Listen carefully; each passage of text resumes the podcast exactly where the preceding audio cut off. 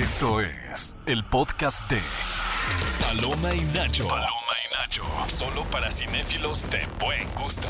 Amigos, bienvenidos a una nueva emisión del podcast de Paloma y Nacho. Y el día de hoy tenemos una plática eh, muy de amigos, muy de tú a tú. ¿Por qué? Porque se encuentra con nosotros alguien a quien no nada más eh, quiero mucho como amigo, sino que también fue una de las personas que empecé, con las que empecé a consumir contenido de superhéroes, contenido de cine. Así que te admiro mucho, mi queridísimo Dani Virgen. ¿Cómo estás? Hola, ¿qué tal? Aplausos. Le ponemos un efecto de sonido de aplauso porque además va a ser tu primer día del padre. Sí, es cierto. O sea, el domingo es tu primer día del padre. Muchas felicidades. Sí, se siente muy padre. Para la gente, para la gente que nos está viendo en el canal de YouTube de Cinepolis, eh, sabrán que te dejaste el bigote. Ah, sí, de hecho, eh, yo creo que se puede escuchar, ¿no? Como la vibración de Así. mi enorme bigote. Sí, sí, sí. Como este Flash en esta película, justo ahora conectándolo, que vibra, ¿no? Ah, Vibra. eh, sí, sí. eh, Estamos, a- o sea, yo, a mí me, me gustó mucho. Vamos a platicar, obviamente, eh, el día de hoy acerca de una película que ya está en las salas de Cinépolis, que es Flash, o sea, que ya llegó, ya está aquí. Eh, no solamente un Ezra Miller, dos Ezra Millers, pero sí, sí me gustó mucho, ahorita ya entrando a tema, sí me gustó mucho que, que nos presentaran incluso nuevos po- no poderes, pero nuevas formas de utilizar eh, que Flash utiliza su- sus habilidades. Y, y ya dominados, ¿no? Sí, es Sí. curioso ver cómo ya eh, te los presentan, pero ya sabe controlarlos. Sí. Y, y al final sí es lo que esperábamos los fanáticos, como poder ver por fin que están utilizando poderes sin tener que mostrar el origen de esos poderes. O sea, Claro. eh, ya hemos vivido yo creo que 30 años viendo los orígenes y los orígenes y los orígenes, y aquí ya es este, ya, soy Flash. ¿Tú crees que, y, y era algo que estaba debatiendo justo con, con mi novio, ¿no? ¿Tú crees que esta película es una coming of age hasta un cierto punto? Eh, estaba reflexionando eh, eh, justamente sobre eso, sobre cuánto tiempo lleva esta película queriendo llevarse al cine, ¿no? Lleva desde los ochentas, en Ujú. realidad. Eh, lo iba a escribir originalmente Jeff Loeb, que es este escritor de cómics, que ha hecho los mejores de Batman, bueno, algunos de los mejores. Eh, y, pero luego siempre ha encontrado imposibilidades para llegar al cine. Y ahora, después de. ¿Eso cuánto es eso? ¿30 años? ¿40? Sí. Ajá. Eh, sí, siento que. Más, con 50 años, ¿no? Es un montón, ¿no? Sí, sí, Sí. Con respeto a los que hayan nacido en el 80. Eh, sí, muchísimo tiempo. Eh, ¿Cuál era la pregunta? Me distraje.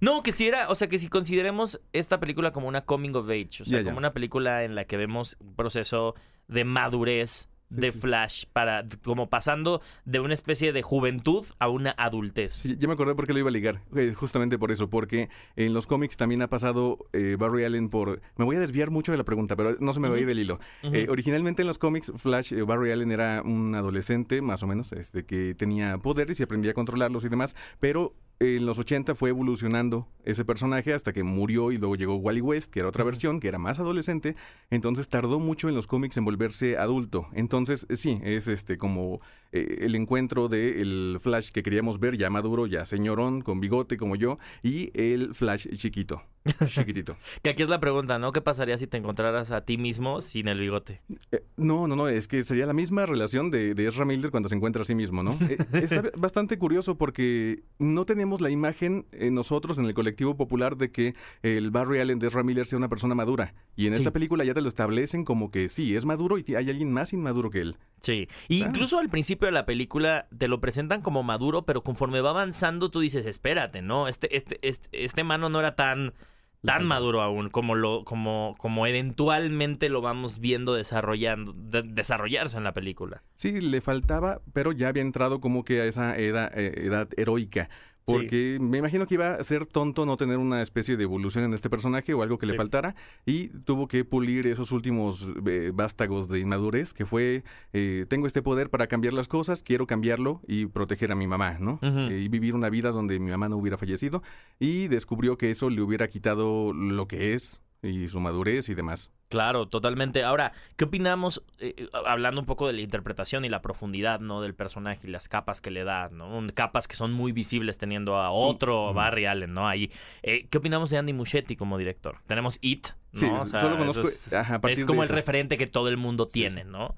Es, una, es un director que creo que cuenta muy bien también estas, las historias de los jóvenes llegando a, llegando a la adultez, ¿no? Es cierto, no- había caído en cuenta de eso. Yo solamente veía a Andy Muschietti, eh, payaso malvado. Sí, dije- yo, yo di- cuando lo anunciaron como el director de Flash, dije, bueno, eh, eh, pueden ponerle ahí algo de terror. Pero no, es cierto, él se enfoca más en los adolescentes, en las películas de It, y todo el terror es eh, está alrededor, ¿no? Pero Sí. lo que importa es la trama central de, de evolución de ellos. ¿Crees que lo logra en esta? Como ahora sí, Sí. Tener, tener a un personaje que va a crecer dentro de la trama, pero lo de los superhéroes está alrededor de esa trama. Es cierto. Mm, Ahora que lo, lo dices, siento que sí funcionó. Eh, sí, sí funcionó. Si te centras más en, en solo Barry y su papá y esos dramas, eh, sí funciona muy bien. Ahora, ¿qué estamos, estamos viviendo ahorita? Creo que en esta, en esta época en donde, bueno, a ver, desde No Way Home, desde ahora con, con Spider-Man y the Spider-Verse, ¿no? Eh, el tema de los multiversos, como que se nos, se nos, nos lo traen así en la mente, eh, a ver quién lo adapta mejor, a ver quién lo toca mejor. Entonces, en esta película, a ver, tenemos sí una, una nueva versión multiversal, pero ¿qué tanto la ves alejada o símil a lo que Marvel nos ha presentado en los últimos años? Me gusta porque todo esto del multiverso ya se ha manejado en caricaturas de antes, ¿no? Eh, creo que Transformers, las Tortugas Ninja ya lo habían tocado, este, con esa como intertextualidad de te presento cómo se han visto en todos los medios, ¿no? En los cómics, en el cine y demás. Pero ahora que intentan llevarlo a lo grande, yo ya me saturé un poquito y estoy feliz de que al menos eh, Across the Spider-Verse haya decidido eh, enfocarse más que en el multiverso en eh, las historias pequeñas, ¿no? Claro. Dejar toda una macrotrama Ujú. como algo que queda en el fondo y eh, siento que son tres diferentes, ¿no? Ahora, eh, en el cine grande, tenemos a eh, Spider-Verse de Sony, tenemos a mm, eh, Marvel con su, con su multiverso Verso, y ahora, ah, por fin, a DC con Flash. Y yo creo que quien lo hace mejor hasta el momento, eh, tal vez sí sea Spider-Verse, pero me, me da flojera porque siento que lo podemos quitar al momento de ser animada y pensando en los live action, comparándolos, Sí. Tal vez Flash tiene más aterrizado eso y llega en un momento cuando la gente ya conoce qué es el multiverso. Ya no tiene que explicárselos, ya no tiene que de- decirles, estas son las diferentes versiones. No, ya. Claro. Tú ya viste mil películas, ya sabes qué es esto, eh, ya sabes cómo de grande es este problema. Sí, toma una ventaja eh, que, que ya ha habido de nuevo esta tropicalización eh, con, con- varias películas y a nivel cultural ya sí estamos más que acostumbrados al tema multiversal y también llega en un punto en donde James Gunn, que ahora es el artífice de, de lo que vamos a ver en el futuro en, en DC, eh, está ahora sí que haciendo borrón y cuenta nueva de cierta manera lo que hizo Snyder. ¿Cómo te llegó a ti esa noticia? En internet y quien sea que esté escuchando esto, que sea fanático de Snyder, se ha puesto bastante intenso siempre el debate que tenga que ver con Snyder. Eh, hay gente como que religiosamente lo, lo defiende a capa y espada Ahorita estaba hablando con Peli eh, para el programa, eh, eh, estábamos hablando justo de... y se pelearon. No, no, no, no nos peleamos, pero yo le decía que tanta... Sí me parece muy impresionante como todavía Zack Snyder tiene manos metidas y, y- y lo que el, el- el enraizado que logró hacer dentro de DC fue muy profundo.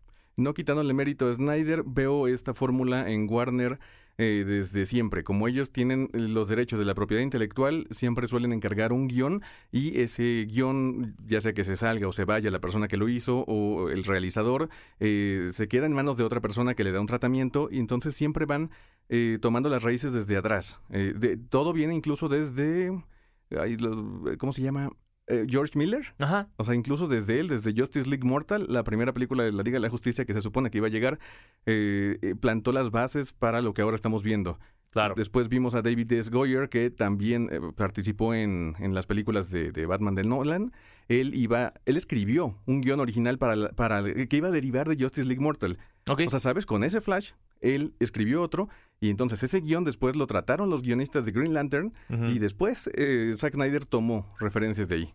Que, que incluso, bueno, en esta película, no vamos a hacer un spoiler sobre un cameo muy importante que Ay, hay sí. dentro de la película, pero también es algo que estaba cocido desde, desde hace más de 20, 30 años, ¿no? O sea, qui- a- lo que, lo que luego eh, no entendemos justo es eso, ¿no? Que, que muchas de las ideas no es que brotan, no, no podríamos decir que Zack Snyder fue el artícipe, el artífice completo de este universo desde cero, ¿no? Al final él también tomó ciertas bases, algo, cosas que ya estaban establecidas para poder llevarlo a otro lugar y ahora lo que está haciendo James Gunn también es tomar eso sin necesidad también de decirle a la audiencia, no sabes qué, olvídate de estos personajes que ya te encariñaste, eh, ya no va a ser tal, ya no va a ser tal. Y creo que sí le responde a la audiencia, sí logra responderle a una audiencia que está exigiendo algo. Es que justamente con ese cameo, del que no podemos hablar, pero la gente que ya lo vio sabe y tiene igual todavía los ojos pelones después de haberlo visto, eh, se demuestra eso, ¿no? Cómo eh, es Warner quien tiene el control y cómo los realizadores hacen una especie de homenaje a toda la historia.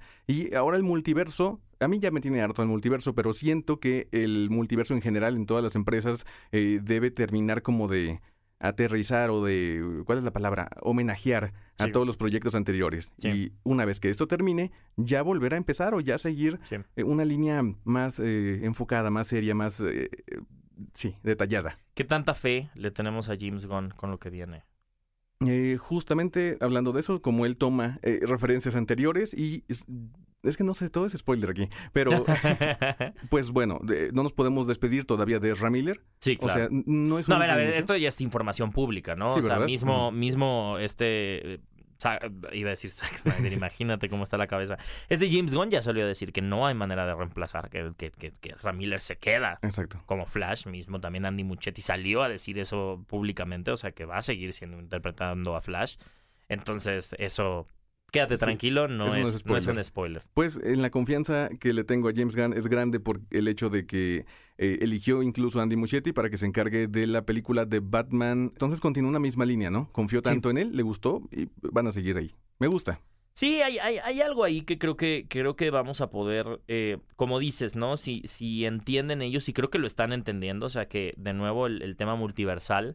Eh, además, cabe también mencionar que creo que eh, lo que DC y Warner hicieron es que ellos sí tienen de dónde agarrar y homenajear a sus proyectos anteriores. A Marvel le ha costado muchísimo trabajo incluso hacer una referencia, ¿no? Sutil a proyectos anteriores, muchas eh, peleas legales, ahora sí que por los derechos de los personajes que en alguna vez, alguna vez soltaron, pero definitivamente ahí, tenemos eh, una, una prueba de cómo, a pesar de que parezca que el producto ya está malgastado, nos pueden entregar una película que sí emociona, que sí parte y que definitivamente sí tiene este...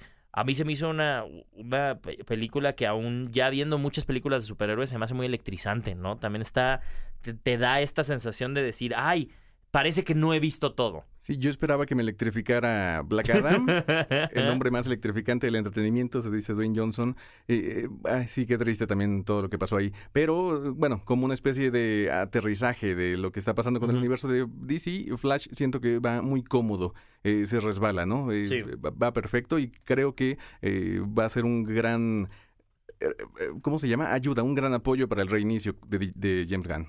Ahora también eh, no solamente, bueno, sabemos que, Ezra se queda en, en, el papel. Una, algo que creo que le dolió a muchos fans fue todas las noticias de Henry Cavill. ¿Te hubiera gustado seguir viendo a Henry Cavill como Superman o te agrada la idea de presentar un Superman mucho más joven con Superman Legacy?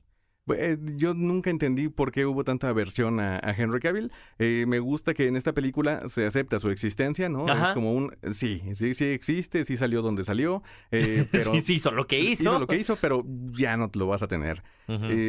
pues a mí sí me gustó. Y está bien, mira, siempre hay que acostumbrarse a tener algo más joven. Yo era de los que se enojaba cuando ah, salió una nueva caricatura de, de, Batman, de Spider-Man, porque decía, no, no dejan de infantilizar las caricaturas. pues no, soy un tonto. O sea, todo es una batuta generacional que se va pasando para poder seguir vendiendo productos. Y pues ahí me tienes a mí ahí viendo Paw Patrol versión Marvel, ¿no? ¿Sí existe? Eh, no, bueno, pero no tarda. Me urge. Sí necesito Paw Patrol versión Marvel. Aunque yo creo que sería más Bluey, ¿no? Eh, algo, algo así. Bluey, sí, Bluey, Bluey versión, versión Marvel. Oye, y también algo que me, que me encantaría preguntarte, tú siendo tan fan, es... Eh, ¿Qué te ha dejado a deber sobre alguno de los superhéroes que tenemos en DC, sea un Batman, sea un Superman, sea un Flash, de conocer más sobre su historia? ¿Quién sientes que ya está como muy explotado y quién en verdad te gustaría decir, aquí hay algo en donde podrían, con este nuevo universo que están armando, explorar más la historia de A, B o C? Siento que los fanáticos se quedaron todos con ganas de... eh, pa- pasó algo en DC antes, eh, algo muy similar a lo que pasó con Disney, con Star Wars. Te decían, sí, John Boyega va a ser la gran estrella de esta trilogía. Y eh, bolas, ¿no? O sea, adiós. y, ahí, y ahí se quedó. Ahí se quedó. Pasó lo mismo con Cyborg. Eh, pasó lo mismo con los anuncios de Green Lantern y de quién iba a ser Green Lantern. Entonces creo que los fanáticos quieren ver a Green Lantern desde hace mucho tiempo, muchísimo. Jeff Jones iba a hacer una serie para HBO y al final creo que no se va a hacer. Ah, sí, es Eh, cierto. ¿no? sí, hay Teníamos la- muchas cosas, Green sí. Corps. ¿no? Green Corps, la, serie de Green Corps. Y hasta decían, iba a ser como una especie de programa policíaco del bueno y el malo, esas cosas.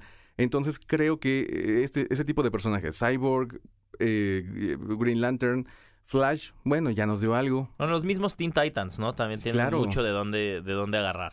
Sí, sí, sí, sí. Sí, el Robin sabe que tiene mucho de dónde. Oye, y, y bueno, tenemos esta, eh, bajo el anuncio de James Gunn, que esta nueva etapa es, es Dioses y Monstruos. ¿Crees que es buen inicio empezar tipo con Swamp Thing? eh, con empezar verdaderamente haciendo esta antítesis entre, entre presentar a, a los dioses de este universo y a los monstruos? ¿O te hubiera sido más por un camino de presentar a estos héroes que obtienen poderes por situaciones azarosas? Siento que sí era su obligación como creativo. eh, ya- ves que en el arte y en todo lo creativo se, se premia mucho innovar.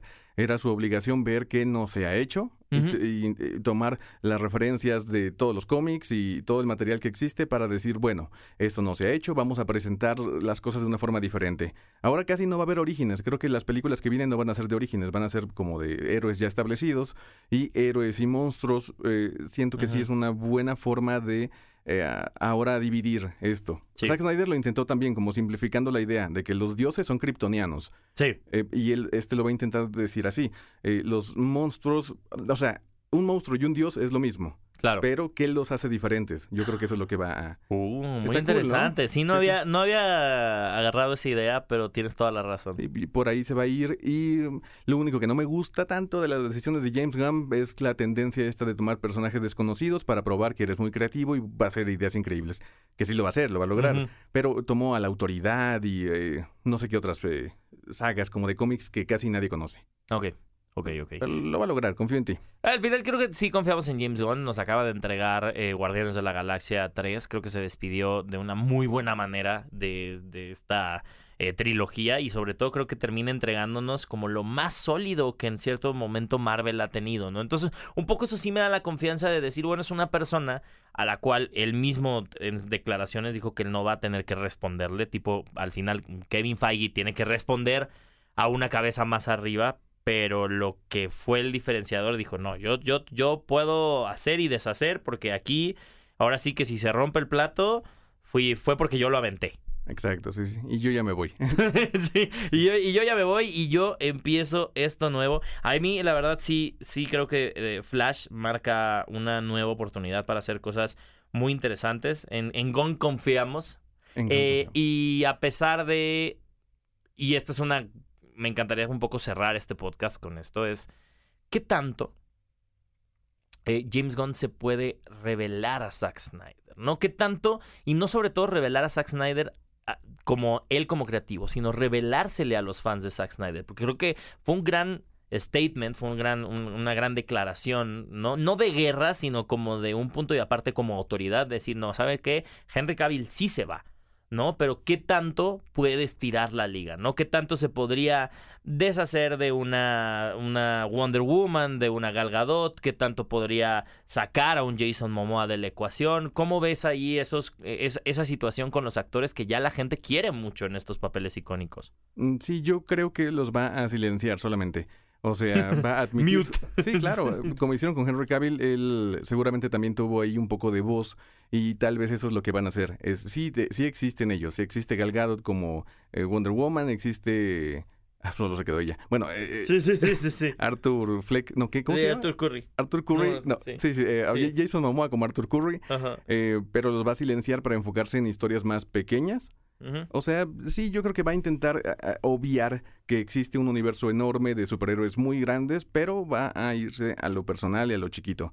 Y después, en lo que no estás viendo por acá, ya te los cambia, ¿no? Sí, claro. Eh, y está bien, yo nunca he estado en contra de que cambien a los actores porque, eh, o sea, me gusta Henry Cavill, pero eh, James, Ga- James Bond siempre ha logrado eh, mantenerse y han conservado incluso personajes alrededor de él, pero él va cambiando, ¿no? Sí, claro. Y a nadie le importa. Y siento que eso está perfecto para ah, crear una especie de, de, de canon infinito de, de historias. Y, y sin olvidar que nos eh, siempre tenemos a, a este las otras películas, ¿no? Estamos a punto de ver eh, Joker 2, que es eh, eh, ahora con Lady Gaga, ¿no? Interpretando a, a esta Harley Quinn, ¿no? Tenemos misma la primera Joker, ahora tenemos también las es Batman, ¿no? De Matt Reeves.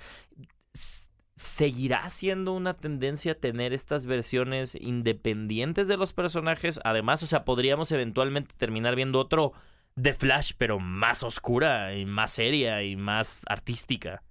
Ay, sí, está difícil, ¿verdad? Yo creo que no. Yo. eh, es que también, ¿qué es lo que le da valor a las cosas que innovaron? Pues que eh, innovaron y ya no se volvió a hacer algo parecido. Claro. Eh, siento que va a perder su valor el hecho de que se haya hecho Joker.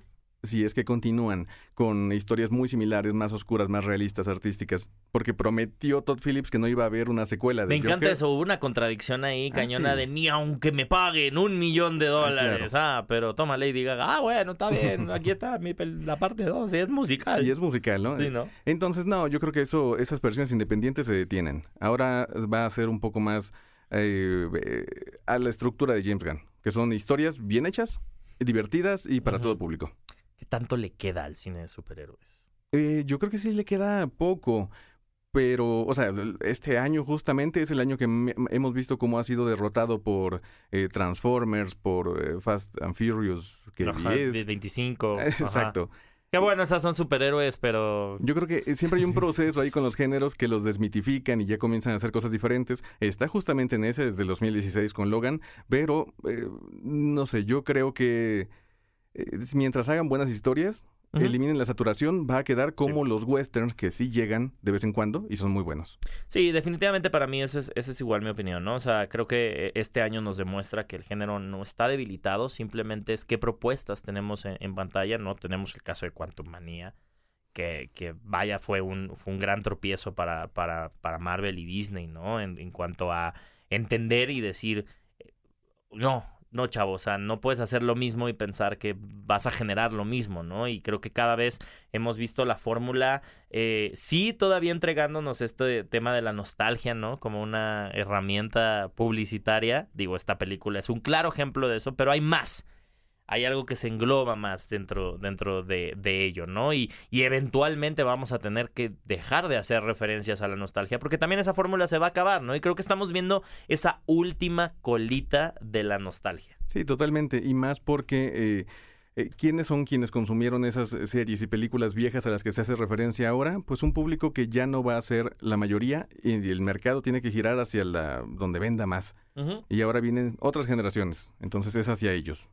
Sí, es, a veces nosotros pensamos que sigue, sigue estando ahí la gente que vio Iron Man la primera vez y es, no, o sea, aguántala, ya pasaron más de 12 años, ¿no? Sí, de, exacto. de esta, de esta película. Ellos ya son papás, ya tienen que, sí, claro. ya tienen que Tienen festejar, ya- tienen bigote, ya tienen que festejar el Día del Padre. No, mi queridísimo Dani, muchísimas gracias por estar aquí, muchas gracias por compartir este, este espacio, este podcast en donde de verdad creo que eh, desentrañamos muchos, muchos temas, hicimos un buen análisis sin decir spoilers, así que ustedes no se pueden perder Flash, que ya está en las salas de Cinépolis y sobre todo también en la pantalla más grandota que se pueda, ¿no? Sí, claro, ¿no? Donde se vea mejor para ver esa... Esos bebés. Sí, exacto. Ay, Dios santo. Es un spoiler técnicamente porque no sale ningún tráiler, pero hay escenas de acción brutales que tienen que ver a la mayor calidad. Se van a reír mucho. Se van a- reír mucho. Sí, sí, muchísimo, de verdad. Oigan, pues hemos llegado al final de este episodio de podcast. Les recordamos que nos pueden escuchar todos los sábados en punto de las 10 a.m. en Exa FM 104.9 y aquí todos los miércoles tenemos un podcast muy especial también la próxima semana con Ofelia Pastrana en donde vamos a analizar hablando de la Semana del Pride, el cine LGBT y la representación queer, así que no se lo pueden perder y en el programa de este sábado también estará con nosotros mi queridísimo Peli de la semana para que ustedes no se lo pierdan. De nuevo, mi queridísimo Dani, muchas gracias por venir. ¿Cómo te pueden encontrar en redes sociales? Me pueden encontrar como Somos Geeks en cualquier parte o Dani Virgen, igual en cualquier parte. Ahí Excelente. hablamos sobre películas y nos divertimos mucho. Sigues diciendo, únanse a la familia virgen. Sí, claro. Eh, no importa si no son vírgenes. Una vez que ya entran Sí, en la comunidad, ya, se hacen. Sí, excelente. Yo soy parte de la familia virgen también. Gracias. Y amigos, antes de soltar los micrófonos, estoy bastante emocionado porque, ¿qué creen? Ya salió el primer episodio de Club Cinépolis Desafío Dubai. La verdad es que se pusieron muy buenos los retos. Ahí me podrán ver en algunos de los episodios dando unos retos bastante especiales, incluso de repechaje, ¿eh? O sea, los que estén a punto de ser eliminados, aquí está. Tengo ahí yo mis dinámicas especiales para ver quién regresa a la competencia. Pero bueno, ya les voy a decir nada más. Ya conocimos a los dos primeros semifinalistas que participaban en Ciudad de México y no los voy a spoilerear más. Así que corran también a YouTube y descubran todo lo que tuvieron que vivir nuestros 12 socios Club Cinépolis. Y no se pierdan el segundo episodio para descubrir a los otros dos semifinalistas de Guadalajara. ¿Quién creen que se lleve cine gratis de por vida y un viajecito a Dubai? Hagan su quiniela. ¿Qué tal cine gratis de por vida? ¿Sí? ¿Te gustaría? Yo quiero. Ahí está, para el siguiente, para la siguiente temporada de, de, de Cinépolis, Club Cinépolis Desafío Dubai. Esto fue Paloma y Nacho. Nos vemos en el siguiente episodio. Esto fue el podcast de Paloma y Nacho. Paloma y Nacho. Reseñas, recomendaciones, entrevistas y opiniones. Paloma y Nacho. Solo para cinéfilos de buen gusto. Escúchanos en vivo todos los sábados a las 10 de la mañana en Nexa FM 104.9.